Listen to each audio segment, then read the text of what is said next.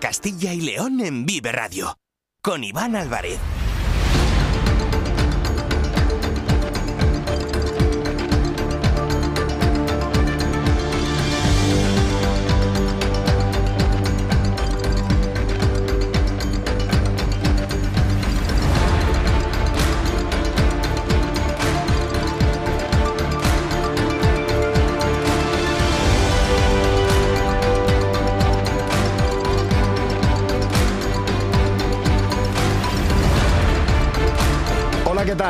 Muy buenas tardes, bienvenidos, bienvenidas a Vive Castilla y León. Comenzamos una nueva semana, es lunes, día 19 de febrero de 2024. Es la una y un minuto de la tarde y vamos en directo hasta las tres en punto en esta sintonía, en la sintonía de Vive Castilla y León, con muchos asuntos, con muchas historias y con muchas noticias que contarles durante estas dos próximas horas de programa. Nos pueden escuchar a través de la FM de toda la vida en nuestra página web www.viveradio.es, en todas nuestras plataformas de streaming y de podcast y en las redes sociales de Vive Radio, con el sonido perfecto, como siempre, de nuestro técnico Ángel de Jesús.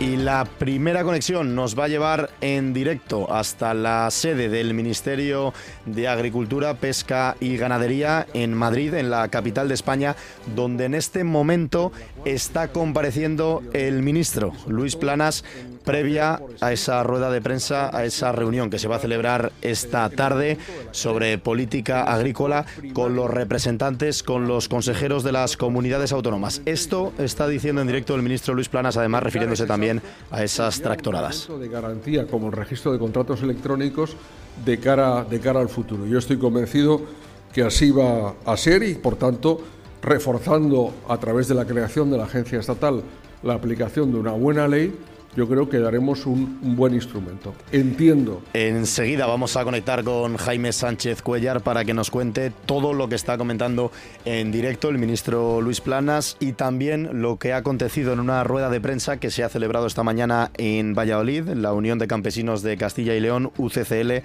ha valorado las medidas anunciadas precisamente por el ministro durante estos últimos días y también para hablar sobre esa tractorada que se va a celebrar el miércoles de esta semana, miércoles 21 de febrero, en Madrid, con los agricultores protestando frente a las puertas del Ministerio de Agricultura y siguiendo, lógicamente, con sus reivindicaciones en toda España. Vamos a repasar también la actualidad política de la comunidad de Castilla y León, con la mirada puesta también en las elecciones que se celebraron ayer en Galicia y que dejaron esa mayoría absoluta para el Partido Popular y unos resultados malos, hay que decirlo como son, para el Partido Socialista. Vamos a viajar y mucho durante estas dos próximas horas. Estaremos en Salamanca, donde comienza el Tour del Talento. Es una, una semana plagada de eventos en la capital salmantina con esta actividad sin duda muy importante. Vamos a viajar también a León, a Palencia, donde se celebra el Festival Internacional de Danza Contemporánea. Estaremos en Segovia, en Valladolid.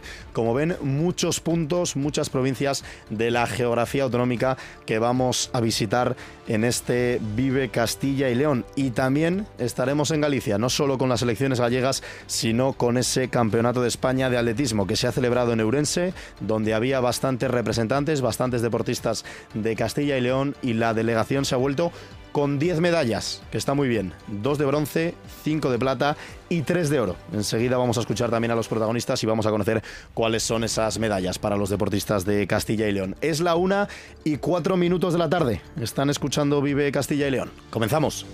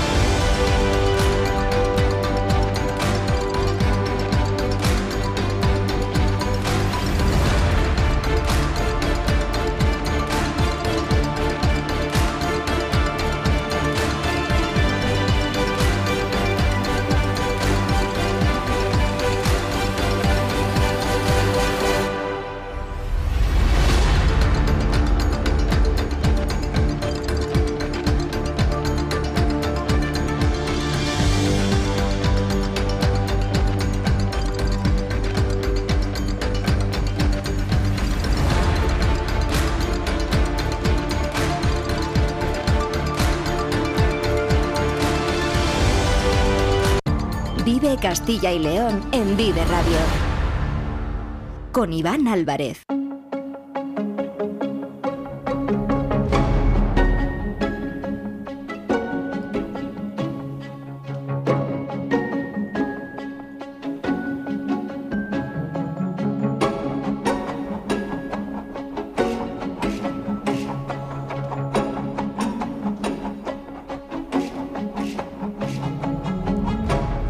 Y seis minutos de la tarde acabamos de escuchar esa comparecencia que continúa en directo en la sede del Ministerio de Agricultura, Ganadería y Pesca de Luis Planas, el ministro que está pues informando sobre esa reunión que se va a celebrar esta tarde, ese Consejo Consultivo de Política Agrícola con los representantes, con los consejeros de cada una de las comunidades autónomas. Lógicamente, también va a estar presente en esa reunión Castilla y León. Las tractoradas están marcando la actualidad en nuestro país durante las últimas semanas, en toda Europa y también aquí en eh, Castilla y León. Miles y miles de agricultores se han echado a las calles en las últimas semanas, profesionales del sector primario, profesionales del campo, para luchar y para seguir con sus eh, reivindicaciones.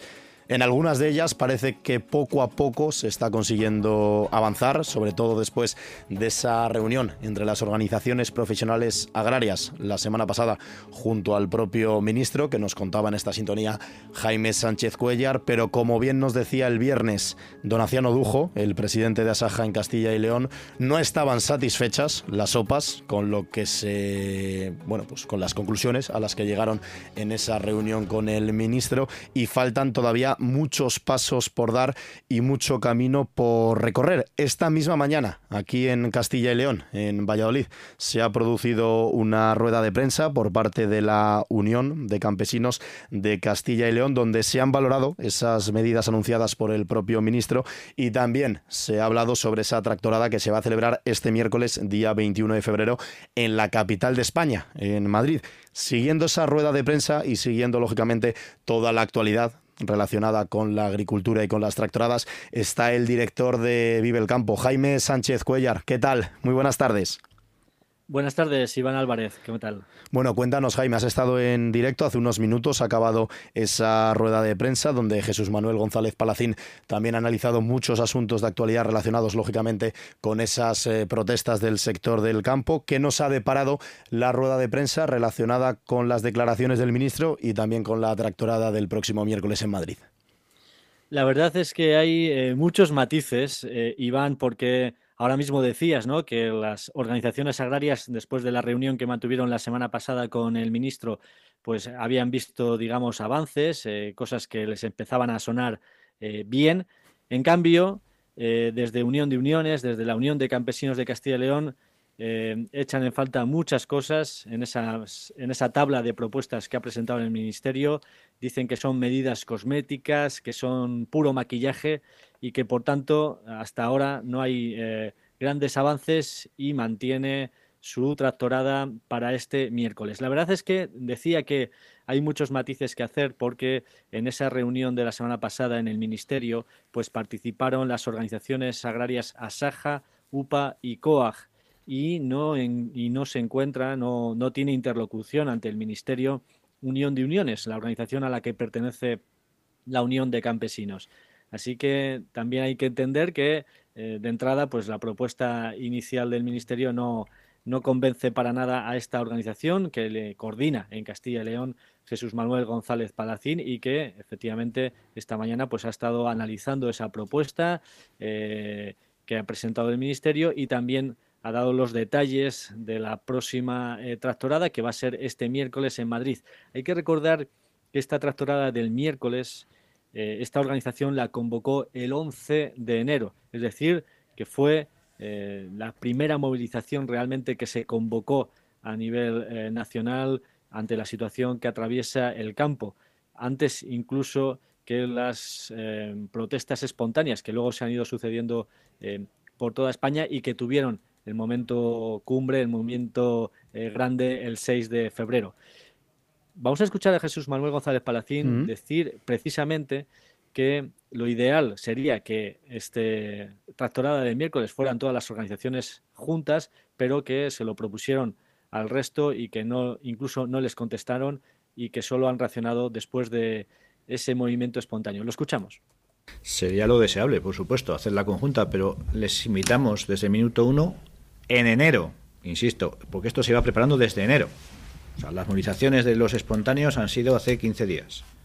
Que con un grupo de WhatsApp se han organizado, nada, en cuestión de días. Oye, chapó por ellos. Nosotros trabajamos con mucho tiempo. Nosotros desde estábamos preparando esto desde diciembre. Se les invitó en enero. Solo nos contestó una organización agraria que dijo que no era que no veía el momento de, movilizarse y que por momentos por motivos de organización que creen que no era el momento de, de movilizarse. Solo nos respondió una. Voy a decir el nombre, COA. Las demás ni contestaron siquiera después de venir la avalancha y el tsunami de los espontáneos, corrieron detrás nuestro a decir, oye, vamos a hacer algo conjuntos. Pero en primer momento no querían movilizarse, no veían la necesidad de movilización. Pues esta movilización del miércoles va a llevar a 200 tractores de Castilla y León hasta la capital de España. Van a, van a hacer dos columnas de tractores, una que circulará desde la provincia de Burgos y por Segovia y otra eh, por la provincia de Valladolid, eh, por la Nacional 6 em, y que llevará, eh, confluirán las dos columnas en Madrid el miércoles. Además de estos 200 tractores, también esta organización ha movilizado 20 autobuses, por tanto, más de mil personas las que se concentrarán ante el Ministerio de Agricultura. Y mencionábamos al principio el tema de la representatividad y la interlocución de las organizaciones agrarias em, con el Ministerio. Eh, también se ha incidido mucho esta mañana en esa representatividad porque eh, quieren marcar diferencias desde la Unión de Campesinos. Aseguran que mm, esa representatividad se otorgó en el año 2005 por la eh, primera ministra de Agricultura de Rodríguez Zapatero, por Elena Espinosa, y se otorgó eh, a partes iguales esa representatividad a Saja, eh, UPA y COAG. Entonces no estaba presente Unión de Uniones y desde entonces no se han convocado elecciones en el sector agrario a nivel nacional y solo se ha hecho en cuatro comunidades autónomas, en concreto en Cataluña, en Extremadura, en la Comunidad de Madrid y en Castilla y León. Y allí donde sí que se han celebrado elecciones, defienden desde la Unión de Campesinos, pues eh, esta organización se ha convertido en la segunda fuerza eh, con más eh, poder en esos territorios. Y claro, ellos demandan que se convoquen esas elecciones a nivel general para que quede claro cuál es la representatividad Em, de las organizaciones agrarias y a la hora también de establecer esa interlocución, esa negociación con el Ministerio de Agricultura. Jesús Manuel González Palacín se refería esta mañana precisamente a esto. Aquí hay un corralito de representatividad que creemos que es el origen de muchos de los problemas que tenemos en el campo español.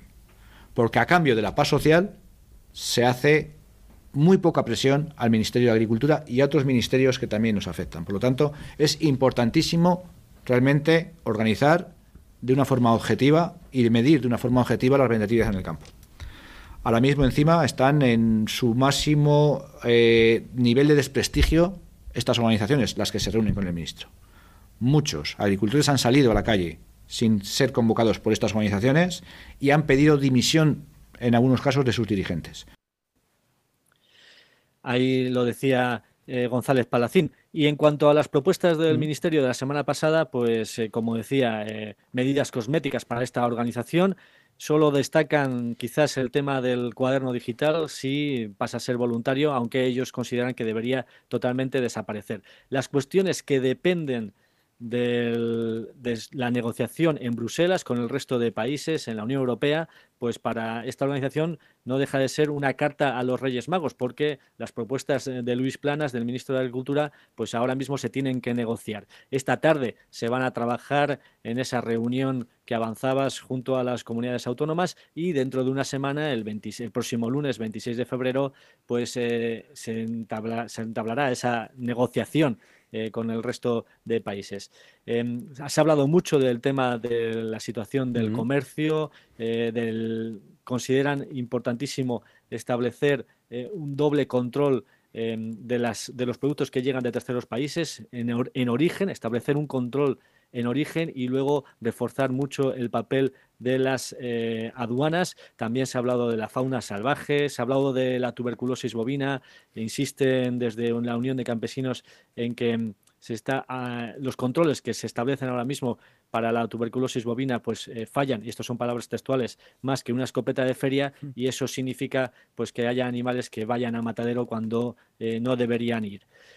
Esta es la situación que describe esta organización agraria. Vamos a escuchar eh, por última vez a Jesús Manuel González Padacín. Iván habla de que la tracturada del miércoles y todo lo que está ocurriendo en el sector durante los últimos 15 días, con todas las protestas que están ocurriendo en, en todos los puntos del país, pues debería, debería ser un punto de inflexión para que mueva ficha no solo el Ministerio de Agricultura, sino otros ministerios del Gobierno de España para que el sector, eh, digamos que eh, obtenga eh, todas las reclamaciones que está haciendo estos días. Que tiene que haber un punto de inflexión después de estas movilizaciones, tiene que haber una mesa de negociación con todas las organizaciones agrarias y tenemos que implicar a más de un ministerio que afecta de una forma decidida a nuestro día a día. Si no es esto, las movilizaciones van a seguir, o sea, no podemos parar. Ahora mismo estamos en, una situación de movilización histórica, nunca el campo se ha movilizado tanto, tan general y tan contundente, y desde luego ese eh, beneplácito que dan algunas organizaciones agrarias a esos avances que ha habido en esas reuniones, desde luego nosotros no estamos en absoluto de acuerdo. Creemos que son, insisto, medidas cosméticas y que no van a servir absolutamente para nada. Estas son palabras del coordinador general de la Unión de Campesinos de Castilla y León, de Jesús Manuel González Palacín, hace unos minutos en esa rueda de prensa que se ha celebrado en Valladolid. Como decimos, continúa en directo la comparecencia del ministro Luis Planas en la capital de España y se ha referido a esa reunión que se va a celebrar esta tarde con las organizaciones profesionales agrarias en la sede del Ministerio de Agricultura, Ganadería y pesca. Esto acaba de decir hace apenas unos minutos el ministro Luis Plana sobre esa reunión. La semana pasada, el pasado jueves, me reuní con las organizaciones profesionales agrarias, Asaja, COAC y UPA, y eh, tuve ocasión de presentarles y después ante ustedes 18 medidas que el Gobierno de España tiene intención de adoptar como respuesta a esta preocupación de agricultores y ganaderos en el conjunto de nuestro país. Y señalaba también que hay tres niveles de respuesta respecto de estas preocupaciones. Un nivel clave que es el de la Unión Europea, otro que es el del Gobierno de España y otro que es el de las comunidades autónomas. Y evidentemente las comunidades autónomas pueden hacer mucho en relación con el tema de que estamos hablando. Como ustedes saben, el apartado 7 del artículo 148 de la Constitución española determina que agricultura y ganadería son de competencia autonómica, de acuerdo con la ordenación general de la economía, que es en este caso esa labor de ordenación la que efectúa el Ministerio de Agricultura, Pesca y Alimentación y evidentemente también la eh, Unión Europea. Como decimos, la reunión de esta tarde va a concentrar al ministro con los consejeros de las comunidades autónomas. Se refiere, Luis Planas, a unas medidas muy sencillas que van a estar en manos de las propias autonomías.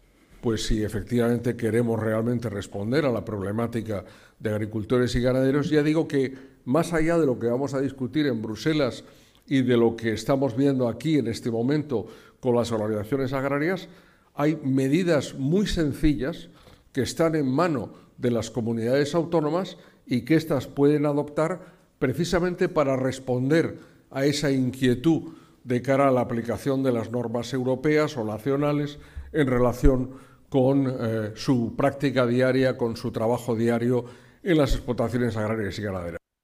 Y un sonido más relacionado con la comparecencia del ministro de Agricultura. Se refiere Luis Planas y da detalles sobre ayudas que califica como importantes para los profesionales del campo, para los agricultores. Son muchos de los temas, aparte de las discusiones, y volveré ahora sobre ello, sobre los temas generales que tenemos, donde el detalle importa. Y el detalle significa esa preocupación por el día a día del agricultor y del ganadero que a veces piensa, y, también hay que decirlo, que a veces no le faltan razones para ello, que la Administración no lo tiene como, digamos, como, como usuario preferente de sus servicios. Y por eso es muy importante que agricultores y ganaderos, y he puesto estos dos ejemplos tan sencillos de competencia de las comunidades autónomas, lo pueden ser de cara al futuro. Vamos a seguir pendientes de la rueda de prensa del eh, ministro, también de la reunión de esta tarde con los representantes de las comunidades autónomas, de los consejeros. Escucharemos mañana sonidos, tanto en Vive Castilla y León como Vive el Campo, pero lo que es muy evidente, Jaime, es que con la reunión de esta tarde parece que no se van a solucionar los problemas y que las posturas todavía siguen muy distanciadas. Sí, y bueno, además también, Iván, eh, van a continuar eh, las negociaciones técnicas, porque esta semana, además de la reunión eh, política entre el Ministerio y las comunidades autónomas, pues también se van a establecer reuniones técnicas entre responsables del Ministerio y de las organizaciones agrarias para ir cerrando esa letra pequeña de las distintas medidas. Lo que está claro es el mensaje que quiere lanzar hoy el ministro de Agricultura, ¿no? Aquí todas las administraciones son corresponsables de buscar las soluciones que necesita el campo y quiere que las comunidades autónomas pues también aporten eh, y asuman su responsabilidad en esta situación que estamos viviendo. Pues vamos a estar muy pendientes, lo va a estar siguiendo muy de cerca Jaime Sánchez Cuellar y como les digo, mañana a partir de las 7 y 10 de la mañana en Vive el Campo y a partir de la 1 en Vive Castilla y León conoceremos todos los detalles sobre la reunión de esta tarde entre el ministro de Agricultura y los consejeros de las comunidades autónomas. Jaime Sánchez Cuellar, compañero, buen trabajo, un fuerte abrazo. Muchas gracias Iván y mañana regresan los tractores a las carreteras para ir hasta Madrid. Así que estaremos pendientes también, lógicamente, de esas tractoradas. Es la una y 22 minutos de la tarde. Seguimos hasta las 3 en Vive Radio. En CESIP nos importa tu empleo, la precariedad y tus pensiones. Hemos liderado importantes avances como las 35 horas o la carrera profesional, pero son numerosos los desafíos. Por eso te mereces un sindicato independiente, plural, abierto y profesional. En CESIP nuestras propuestas son las tuyas, porque si tú no te conformas, nosotros tampoco. Alcemos la voz. Vota CESIF. Vive Castilla y León en Vive Radio. Con Iván Álvarez.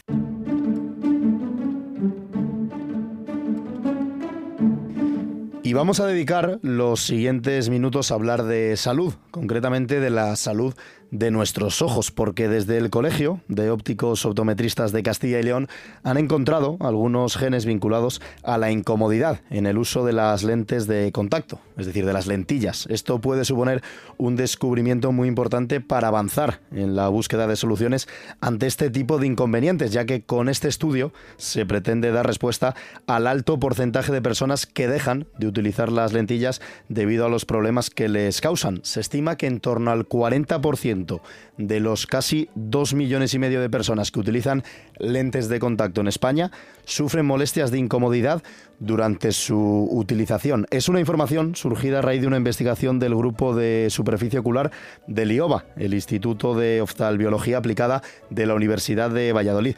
Vamos a intentar arrojar luz y nitidez a esta noticia de la mano de Laura Valencia, investigadora y colegiada del COCIL, el Colegio de Ópticos Optometristas de Castilla y León, y coautora también de este estudio.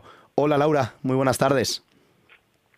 Hola, buenas. Bueno, muchas gracias por invitarme a estar aquí. Bueno, el placer es nuestro, lógicamente, de poder hablar contigo. El principal titular del estudio es el siguiente. Desde el COCIL habéis encontrado algunos genes vinculados a la incomodidad en el uso de lentes de contacto. ¿Cuáles son las conclusiones de este estudio para que todos los oyentes las puedan comprender y, sobre todo, aquellos que sufren estos problemas cuando utilizan las lentillas? Sí, nada, pues como has explicado, lo que hemos encontrado es que hay algunos genes que están regulados negativamente en aquellas personas que notan molestias durante el uso de las lentes de contacto frente a aquellas eh, personas que no notan las molestias. Y mm, bueno, pues este, mm, estos resultados son muy prometedores porque la incomodidad con lentes de contacto es una condición bastante compleja de detectar porque sí que las personas notan esos problemas de molestia, pero nosotros los clínicos em, nos cuesta mucho verlo en la superficie ocular de los pacientes a través de las pruebas que les realizamos. Entonces, sí que se piensa que existe una inflamación subclínica en la que, pues, pues eso, nosotros no lo vemos a simple vista, pero en las moléculas sí que podría verse. Entonces, la conclusión de este estudio sería que a lo mejor pues estas moléculas podrían ser decisivas un poco para eh, mejorar la capacidad de detección de esta condición y así pues facilitar un poco su, su manejo. Porque durante el estudio eh, he podido leer en la nota que, nos habéis enviado también desde el eh, COCIL que hay muchos usuarios, muchas personas que utilizan estas lentes de contacto que no manifiestan estas eh, molestias, las sufren, pero piensan que quizás es algo habitual, algo normal, porque solo lógicamente tienen los problemas en el momento que las llevan eh, puestas, que están utilizando las lentes, pero claro, es importante que lo notifiquen para poder avanzar y encontrar soluciones a este tipo de inconvenientes, ¿no? Sí, efectivamente, es que hay mucha gente que dice, bueno, es que llevo utilizando las lentes de contacto todo el día, pues es normal que yo note los ojos un poco mal. Pues bueno, no debería ser normal, claro. Hay gente que puede llevar sus lentillas sin notar ninguna molestia, que sería lo ideal.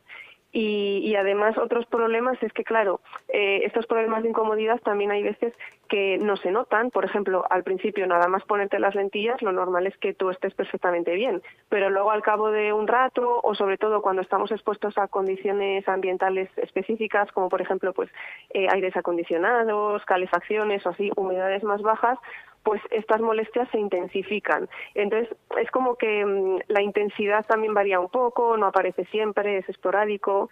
Y, claro, cuando te quitas las lentes de contacto, pues esto ya desaparece. Entonces hay gente que no le da la, la, mm, em, la importancia que tiene el problema cuando sí que habría que dársela. Hmm. Eh, los datos eh, bueno, pues notifican que el 40%, estamos hablando de casi dos millones y media de personas aquí en España, casi el 40% de estos dos millones y medio de personas eh, que utilizan lentes de contacto en nuestro país sufren molestias de incomodidad durante su uso es una cifra muy elevada, no sé si es, un hecho habitual que se extiende también lógicamente a otras partes del mundo. ¿Y cuál es la situación que proponéis desde el COCIL, desde el Colegio de Ópticos Otometristas de Castilla y León? No sé si apostáis por eh, la utilización de gafas en vez de estas eh, lentillas o qué solución se puede encontrar a estos problemas mientras se desarrollan este tipo de investigaciones y de estudios. Hmm. Bueno, sí, eh, nada, nosotros en las consultas efectivamente vemos que un montón de gente tiene estos problemas y pasa lo mismo en el resto del mundo. Lo que pasa es que, bueno, pues al final en, los estudios de investigación varían un poquito las cifras, pero bueno, siempre son valores muy altos de esas personas que notan problemas cuando usan sus lentillas. Ahora mismo sí que hay algunas estrategias para mejorar estos problemas de incomodidad. Eh, por ejemplo, pues eh, te voy a proponer algunas. Hay gente que utiliza, generalmente en España se utilizan lentes blandas de reemplazo mensual, o sea que una misma lentilla te dura para todo el mes. Pues eh, las personas que tienen estos problemas eh, pueden mejorar la limpieza de sus lentillas mensuales, por ejemplo, o pueden pasar a lentillas de reemplazo quincenal o diario, que así, en lugar de tener la misma lentilla abierta todo el mes, pues la vas a tener eh, abierta menos tiempo y así pues estará en mejores condiciones. Claro, siempre es mejor estrenar una lentilla, que vas a estar mucho más cómoda, que reutilizarla varios días. Y bueno, otra de las estrategias también puede ser el, uso de lágrimas artificiales, por ejemplo, que humectan un poquito la superficie ocular y así mejoran las, las sensaciones de molestia. ¿Y cuál es el siguiente paso, Laura, en esta investigación? ¿A dónde se pretende llegar para intentar eh, pues acabar con estos problemas de todos los usuarios que, que, bueno, pues que tienen problemas lógicamente con las lentes de contacto?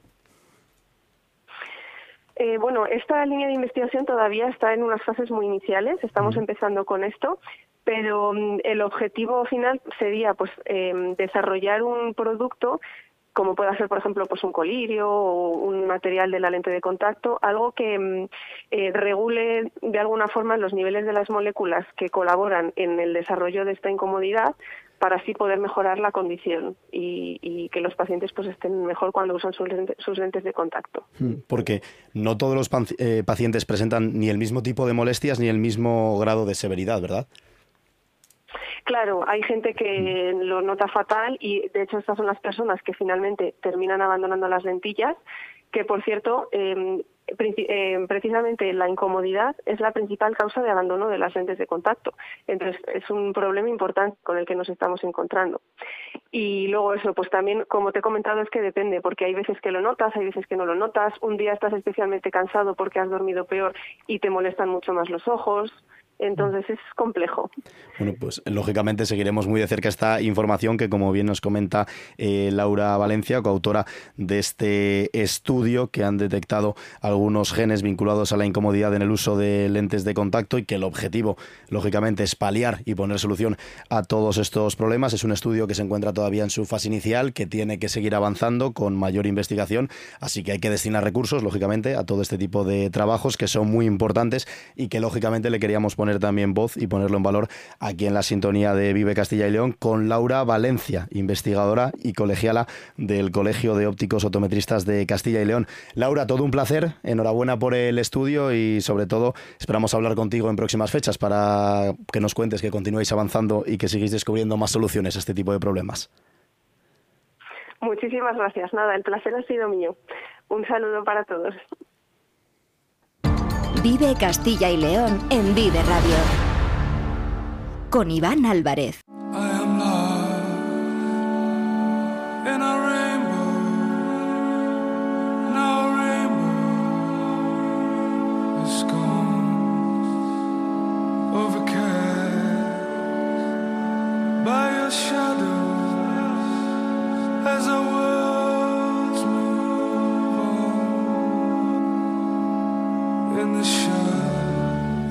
Seguimos en directo, estás escuchando la sintonía de Vive Castilla y León en Vive Radio. Si te pregunto qué es la danza, con mayor o menor exactitud, seguro que sabrías responder a esta pregunta, ¿no? Podrías decir que es un tipo de baile, que forma parte de la cultura a nivel internacional, incluso muchos lo pueden llegar a calificar como un arte.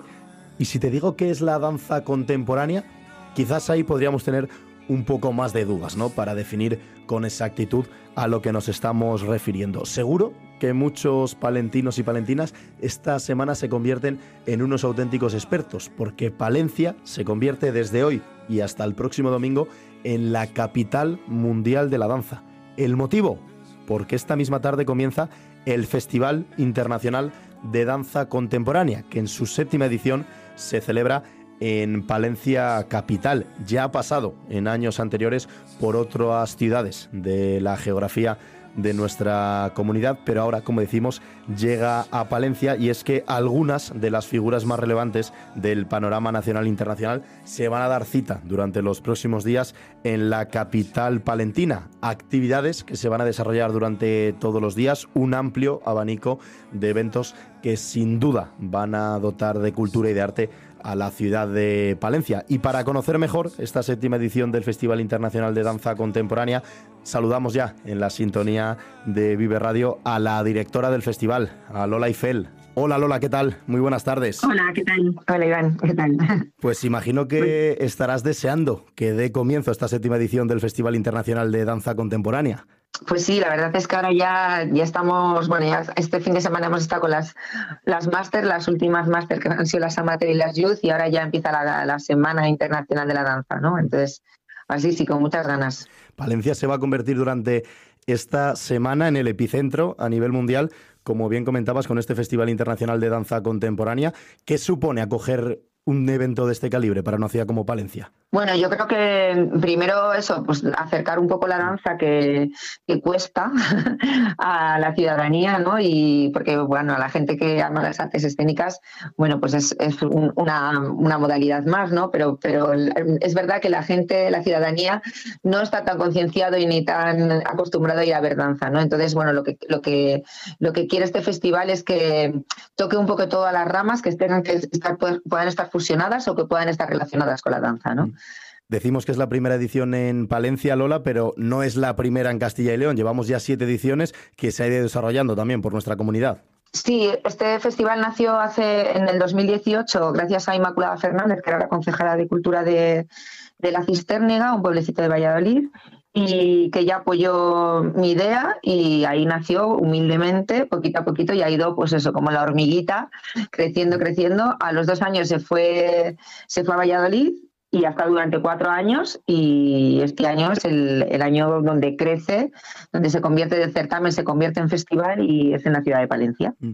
Comentabas que uno de los principales objetivos es acercar a la gente, en este caso a los palentinos, a las palentinas y a todos los que se quieran acercar durante esta semana a Palencia, la danza mm. contemporánea. Si tuvieras que explicarle, Lola, a los oyentes de Vive Radio qué es la danza contemporánea para que pudieran comprenderlo y también para que les entren las ganas de conocerlo en primera persona y de disfrutarlo en, directo, ¿cómo se lo explicarías? Bueno, pues la danza contemporánea es la necesidad de, bailar un poco en libertad, ¿no? Porque a principios de siglo, bueno, hemos tenido siempre la danza clásica, que es la que hemos conocido todos, del tutú, del moño y, las, puntas, ¿no? Y, bueno, y del ballet clásico con las grandes historias de Cascanueces y, y Giselle y demás. Pero bueno, yo creo que la danza contemporánea nace de la necesidad de bailar en libertad. Entonces, bueno, cada coreógrafo tiene la libertad de poder crear eh, a partir de, pues eso, de, lo que le inspira, ¿no? Sin tener que guardar unos cánones completamente rígidos. Entonces, es libertad. Cuéntanos, eh, Lola, las actividades, cómo se va a desarrollar este Festival Internacional de la Danza Contemporánea en Palencia durante toda la semana, desde hoy, que da comienzo el festival con el Foro de la Danza, hasta que termine a finales de semana. Cuéntanos un poco cuáles son las actividades más destacadas. Pues em, realmente es un poco lo que contaba antes, ¿no? Es como una fusión con diferentes, con diferentes apartados, pueden ser em, otras em, disciplinas artísticas, o por ejemplo, hoy empezamos con el, dando el premio de honor a Carmen Bernet, que lo comentaba antes, mm. y, y, luego nos vamos con la presentación del libro El trabajo de Sísifo, que es como el apartado, el foro empieza con el foro de la danza, pero este está dedicado a la educación, y, entonces eh, tenemos a Ricardo Gassent, que es un académico, que ha escrito el libro con otros dos compañeros también académicos, y compañero y compañera, y que presenta el trabajo, el trabajo de Físico, que es las artes escénicas dentro de la educación, y habrá una exposición con, con Cándido Méndez, que es el director de la Universidad Popular de Palencia, que hará de moderador, y estará ahí pues eso, en lo que Ricardo presenta el libro. Y luego habrá una mesa de diálogo con diferentes representantes de la educación a nivel regional.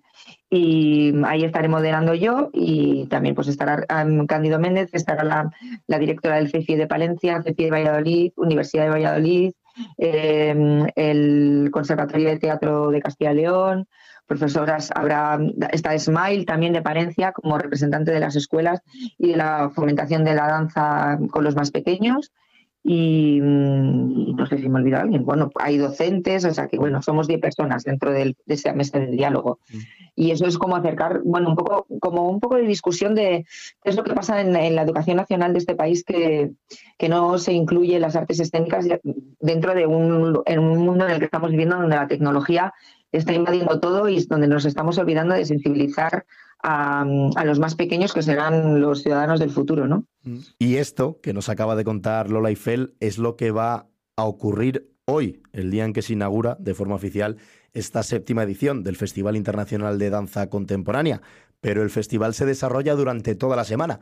Hay actividades todos los días. Y me llama especialmente la atención, Lola, una que se va a desarrollar el miércoles a las 7 de la tarde en la sala patio del Teatro Principal de Palencia, sin duda una de las citas más especiales de este festival, como es el estreno absoluto de la pieza Cartas para ti, de la compañía Includanza, de la Fundación San Cebrián, que es una manera también ¿no? de potenciar esa vertiente divulgadora y de acercar la danza a todo el mundo, a todos los públicos, en este caso también con la danza inclusiva. Claro, porque yo creo que la danza, eh, o, sea, se baila, desde todos los tiempos, ¿no? O sea, eh, desde que hemos bailado con nuestras abuelas, desde que ves en un pueblecito de África o las, todas las danzas populares de todos los países, ¿no? O sea, que bailar todo el mundo ha bailado. Entonces, eh, creo que, mm, que acercar la danza a toda pues a toda la gente y creo que la danza inclusiva, la Fundación San Cebrián con Includanza y con Natalie Camolez como directora al frente, creo que están haciendo una labor maravillosa con, con la salud mental y como y cómo utilizar la, danza también como terapia, ¿no? Y, y cómo acercar y compartir. Entonces yo ahí sí que invito a todo el mundo a que, a que el miércoles eh, por simplemente 5 euros apoyen esta, esta causa, apoyen esta disciplina que creo que se debería extender mucho más, ¿no? A toda, a toda la discapacidad, ¿no? Entonces, eh, porque al final es eso, la danza yo creo que, que, es para todos y para todas. Pues muy importante esta actividad que se va a desarrollar el miércoles, como bien nos recuerda Lola Eiffel, que está invitado todo el mundo a poder asistir el miércoles con la Fundación San Cebrián, a poder disfrutar en directo de un espectáculo de danza inclusiva. Y quería preguntarte también, eh, Lola, por esa gala de coreógrafos que se va a celebrar el sábado con la figura del eh, bailarín Antoine van der Linden, miembro del Ballet Nacional de Marsella, una figura internacional del mundo del ballet y de la danza. Sin duda podríamos decir que es el, el plato fuerte, ¿no? El plato principal, esa gala que se va a celebrar el sábado en el Teatro Principal de Palencia. Sí, bueno, la gala siempre es como el, punto más álgido de todo el festival, ¿no? Porque ahí hay una, ha habido una convocatoria pública de, artistas a nivel internacional que han presentado sus propuestas. Este año hemos tenido 36 propuestas a elegir, que teníamos que elegir 6 y el jurado ha sido tan difícil que hemos tenido que elegir 7. Y, y, entonces, claro, ese es el colofón realmente porque ahí es donde se ve la danza. Además, eh, cada año tenemos un tema, ¿no? Y este año es la historia de la danza.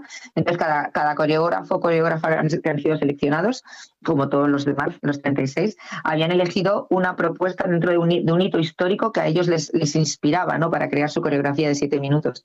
Entonces ahí tenemos eh, siete, siete entre bailarines y bailarinas, tenemos España, Colombia, Italia, representantes, y luego están los premios Velo, que para nosotros es como pues eso, nuestro, nuestro premio, que este año, pues eso, Carmen Berner, que se lo damos hoy porque ella está actuando en vivo el fin de semana, entonces no puede estar en la gala, aunque habrá un pequeñito guiño de, por su parte. Eh, luego estará está Sara Cano, que es premio Max y que ella es nuestro premio Historia, un premio Velo Historia y Danza de este año, y el Ayuntamiento de Palencia como patrocinador y como por, por apoyar este, este festival, ¿no? Y luego sí, como decíamos, eh, Antoine van der Linden para para clausurar la gala 2024. Qué bueno. Y ya la última, Lola, cuéntale a los oyentes de Vive Radio, a los oyentes de Vive Castilla y León, cómo pueden asistir en directo a este Festival Internacional de Danza Contemporánea. ¿Dónde y cuándo se pueden comprar las entradas? Bueno, pues se pueden conseguir en la web del Teatro Principal, y si no, del Teatro Principal de Palencia, y si no, se pueden conseguir en, taquilla, en el propio teatro. Mm. Y luego esto, como comentaba, eh, la danza inclusiva el miércoles en la sala patio del Teatro Principal eh, es 5 euros, eh, luego en la gala son 12 eh, que es el, es el sábado, pero hemos eh, hecho un pack porque el domingo la clausura se realiza en el Museo del Agua, porque es como, eh, ya se hizo el año pasado en el festival y este año lo volvemos a repetir, es la descentralización de la danza de, un teatro, pasarla a un lugar no convencional, como puede ser un museo, y, y, entonces hemos hecho como un pack en el cual la gente puede comprar la entrada de la gala solo porque vaya a ir el sábado, o puede comprar el pack que es gala y clausura, y esos son 15 euros, o sea que ahí nos la gente se ahorra un poquillo de dinero y entonces puede ir a los dos eventos, que el domingo sería a las doce y media en el Museo del Agua, donde estará mm, Rayo, que es un artista multidisciplinar, eh, con algo que va a pasar con Antoine van der Linden, que es el bailarín que, que, mm. clausura la gala, y Dos, dos, sorpresas que no puedo desvelar, que solo podrá saber la gente que vaya el domingo. Pues ya lo habéis escuchado, nos lo ha contado Lola Eiffel, la directora de este Festival Internacional de Danza Contemporánea que comienza hoy y que se va a desarrollar durante toda esta semana, desde el lunes hasta el domingo, en la ciudad de Palencia, que se convierte durante todos estos días en el epicentro mundial de la danza contemporánea. Lola Eiffel, ha sido un gusto compartir unos minutos contigo en la sintonía de Vive Radio, de Vive Castilla y León, y desearte la mayor de las suertes y que el festival, lógicamente, se desarrolle lo mejor posible. Un fuerte abrazo. Muchísimas gracias. Un abrazo. En Vive Radio escuchamos lo que pasa a nuestro alrededor y te lo contamos. Para informarte, para entretenerte, para emocionarte. Con las voces más locales y los protagonistas más cercanos. Vive tu ciudad, tu provincia. Vive su cultura, su música, su actualidad, su deporte, sus gentes. Vive lo tuyo. Vive tu radio. Vive Radio. Vive Castilla y León en Vive Radio. Con Iván Álvarez. He salido a buscar el amor fuera de mi salón lo encontré entre las pecas que adornan tu piel de salmón. Estamos escuchando una sintonía que es habitual los martes, no los lunes, aquí en Vive Radio, en Vive Castilla y León. Esa sintonía que acompaña a Daniel González cuando nos viene a hablar de patrimonio, de toda la riqueza cultural y patrimonial que tiene nuestra comunidad, que atesora Castilla y León. Ya les adelanto que la sección se mantiene los martes, no os asustéis. Mañana Dani sobre esta hora volverá aquí para contarnos todas las noticias de estos últimos días relacionadas con el patrimonio de Castilla y León, pero es que la semana pasada ya nos daba algún titular, alguna pincelada relacionada con una acción de micromecenazgo que se estaba llevando a cabo en una localidad de la provincia de León y queremos conocer más sobre este asunto, queremos profundizar en ello. Así que cuéntanos, Daniel González, muy buenas tardes. Muy buenas tardes, Iván. Pues la semana pasada, como dices, en la sección de patrimonio dimos un pequeño avance de la noticia. Un pueblo leonés, Bercianos del Páramo, que quería reparar la cubierta de su ermita bastante desgastada y con goteras. Y como no tenían suficiente dinero para costearlo por ellos mismos, han decidido trascender la frontera de su municipio y lanzar una campaña de crowdfunding en el que cualquiera puede hacer una pequeña donación. Para ello, se han servido de la plataforma de micromecenazgo de la Asociación Hispania Nostra, que ya cuenta con numerosos casos de éxito en nuestra comunidad, como monumentos que se han salvado de la ruina gracias a la solidaridad de los amantes del patrimonio cultural. En el caso de Bercianos del Páramo, la campaña ha sido lanzada por iniciativa de la Asociación Cultural Cofradía de la Veracruz, de la localidad, compuesta por 85 personas. Y con uno de los componentes de esta cofradía, concretamente con el abad Javier Benítez, hemos hablado para que nos explique más en detalle esta iniciativa recaudatoria que cuenta con alguna curiosidad. Vamos a escuchar la entrevista. Bueno, Javier, volvemos otra vez a una campaña de micromecenazgo de Hispania Nostra. Eh, ¿Por qué habéis acudido a Hispania Nostra y qué es lo que queréis exactamente en esta campaña? Pues lo teníamos muy claro. Lo teníamos muy claro porque hemos tenido un precedente muy cerquita de nuestro pueblo, donde está la ermita de Bercianos del Páramo. Teníamos el precedente de otra campaña de micromecenazgo eh, que, hicieron en Balcabao del Páramo para restaurar el artesonado. Entonces, bueno, conocíamos tanto al promotor eh, de, la, de toda esa, esa historia que se montó, que fue bastante más grande que lo que estamos haciendo nosotros, a Roberto, pues también lo conocíamos y yo, yo me puse en contacto con él directamente. Una vez que nos surgió esta idea, lo llamé a Roberto, queremos hacerlo con España Nostra. Nos gustó mucho la manera que lo hacen, lo visual que, que hacen la campaña y lo teníamos claro, vamos, que queríamos contar con ellos, por lo menos. Sí, sí, de momento sí que se han contactado igual muchos medios de comunicación, me decías, o sea, que ya ha comenzado la campaña, ya se han hecho eco de ello, ¿no? Sí, sí, vamos, ha sido tanto, tanto Teresa, que es con la que yo mantengo el contacto de Hispania Nuestra constantemente, además están ahí pendientes todo el rato de ti, igual que sea vía WhatsApp, vía teléfono, vía email, hay días que hablo con, con, ella más que con mi mujer. y, es que está pendiente y lo dice ella también, dice que es bestial eh, el eco que se han hecho los medios, porque claro, no solo es enviar la noticia, es que los medios os hagáis eco de ella. Con lo cual, pues bueno, entendemos que ellos son una asociación muy solvente y nosotros eh, que os hemos convencido un poco con nuestra idea de, lo Que queremos, de lo que queremos saber. Claro, además tenéis un caso cercano, que es el caso de Balcabado, que en este caso era un artesonado eh, de la iglesia que era bastante grande. Aquí estamos hablando de una cubierta, ¿no? Eh, un poco más pequeña, porque es una ermita en la zona del presbiterio, ¿verdad? Sí, eh, nosotros habíamos hecho la restauración hace ya unos años. Había un restaurador retablo y habíamos hecho obra nosotros mismos, nos habíamos puesto a, a lo que es la pared a decentarla, tapar los huecos que tenía, las grietas, sanearla, todo lo que, lo que era humedades, todo lo que era el presbiterio por dentro. Y, el, retablo nos gastamos mucho dinero. O sea, hicimos también una campaña entre vecinos, pero esto simplemente de pedir y, la gente se volcó, la verdad. ¿Qué pasa? Pues que hemos visto que, que desde el principio, desde aquella obra, ya sabíamos que el tejado estaba mal, y, lo que nos, que nos preocupaba era que posiblemente afectara al retablo y a toda la obra que ya habíamos hecho en la pared. Entonces, cuando vimos que podía pasar algo, que podía que empezaron a entrar incluso pájaros, entró algún pájaro, eh, hubo goteras, dijimos hay que poner, hay que poner, vamos, medios con esta cubierta que son a cuatro aguas. Vale, es más sencillo, pero al ser a cuatro aguas, pues también pues influye un poquito en los precios. No es lo mismo que si tú fuera a dos aguas o a una.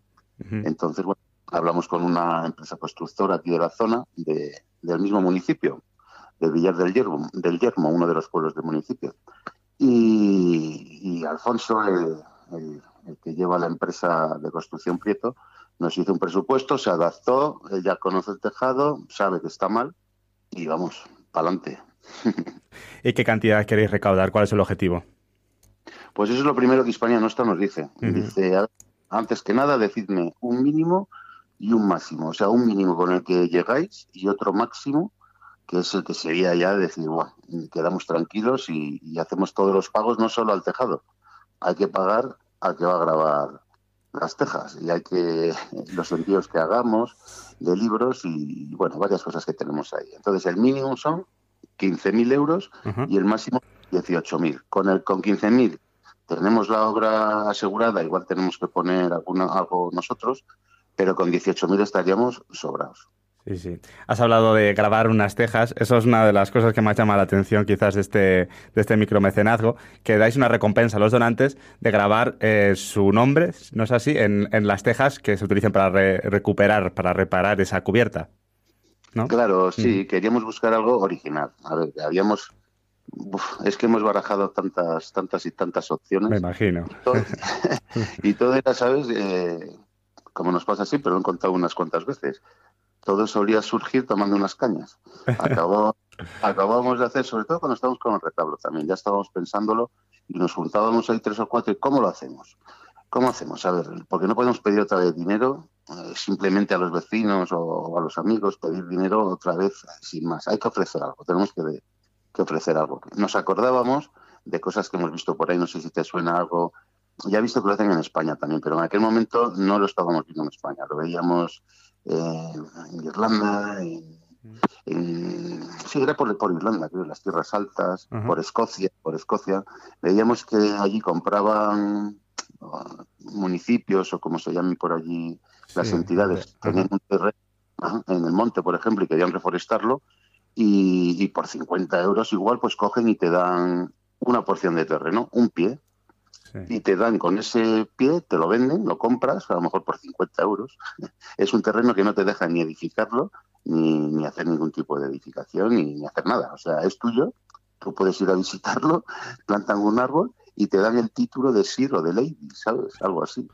Y nosotros estamos con esa coña siempre. Uno de nosotros llegó incluso a pedirlo. no te digo más, por si acaso era verdad o era mentira. Y luego nos fijábamos, pues en, hay otra, una plataforma marina que se llama Sidland, que también tiene una película montada, vamos, alucinante.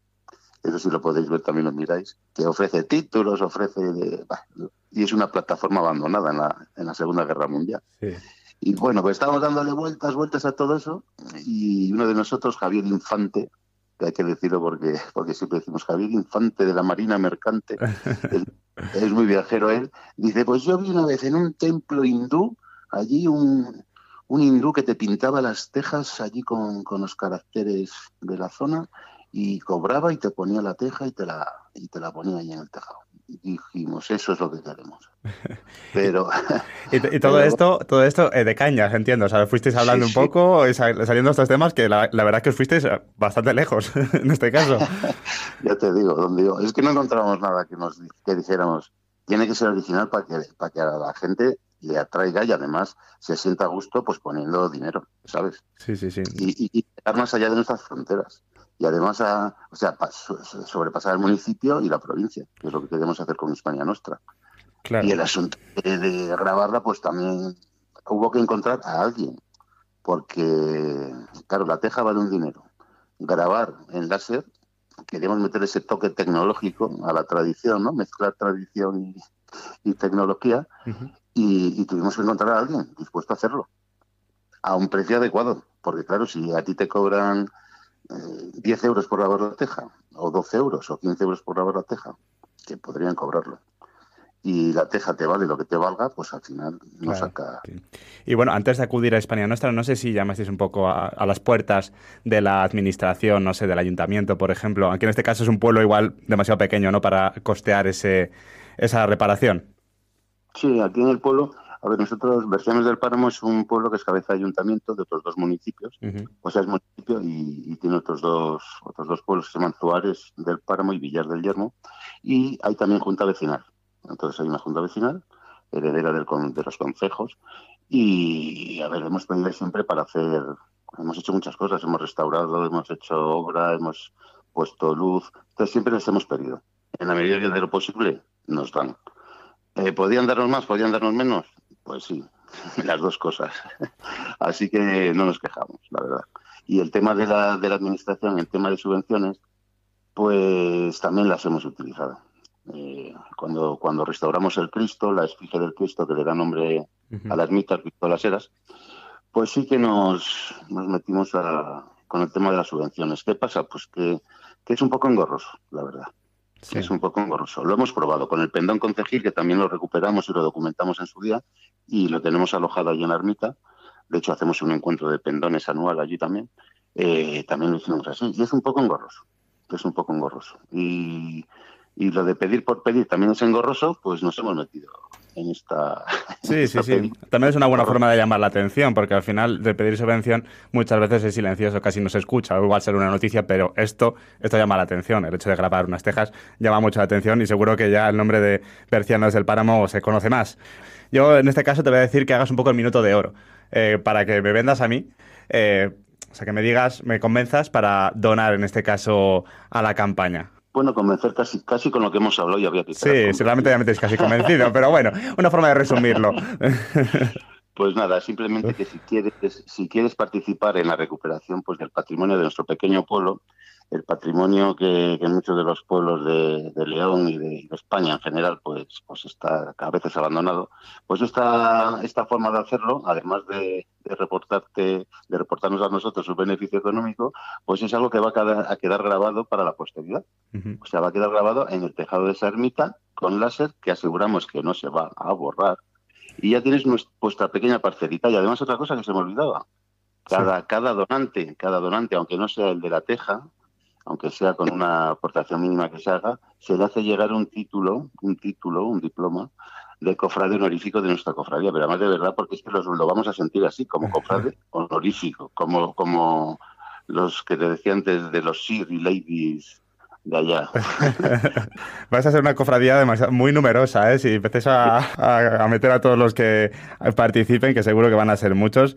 Y nada, yo creo que me has convencido. Me, parece, me parece bien. Miraré la página de España Nuestra. Además, yo estoy muy a favor de este tipo de campañas porque al final es un beneficio para el pueblo y también es una forma también de moverse, de, de unir al pueblo en una causa. Entonces, yo en este caso os digo que tengáis muchísimo éxito y muchas gracias por contarnos tu, vuestra historia.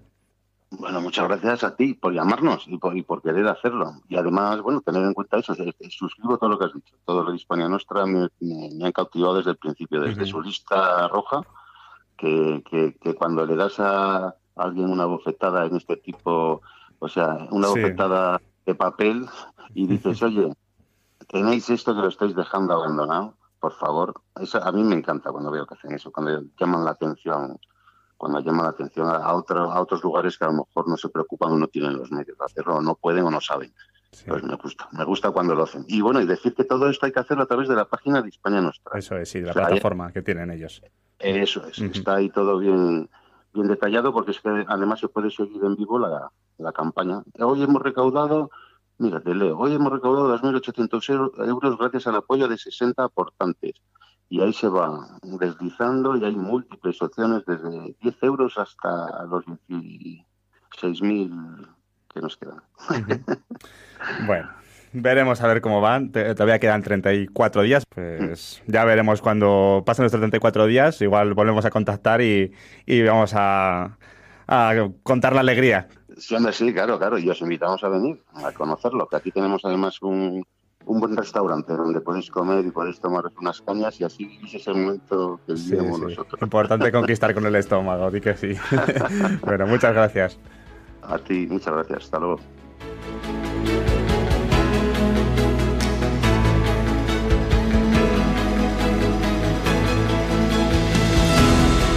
Nos acercamos a las 2 de la tarde en la sintonía de Vive Castilla y León. Les vamos a dejar en compañía de los servicios informativos de Vive Radio y nosotros volvemos a partir de las 2 y cuarto que tenemos muchos más asuntos que contarles hasta las 3 aquí en Vive Castilla y León. No se muevan, les dejamos en la compañía de Vive Radio.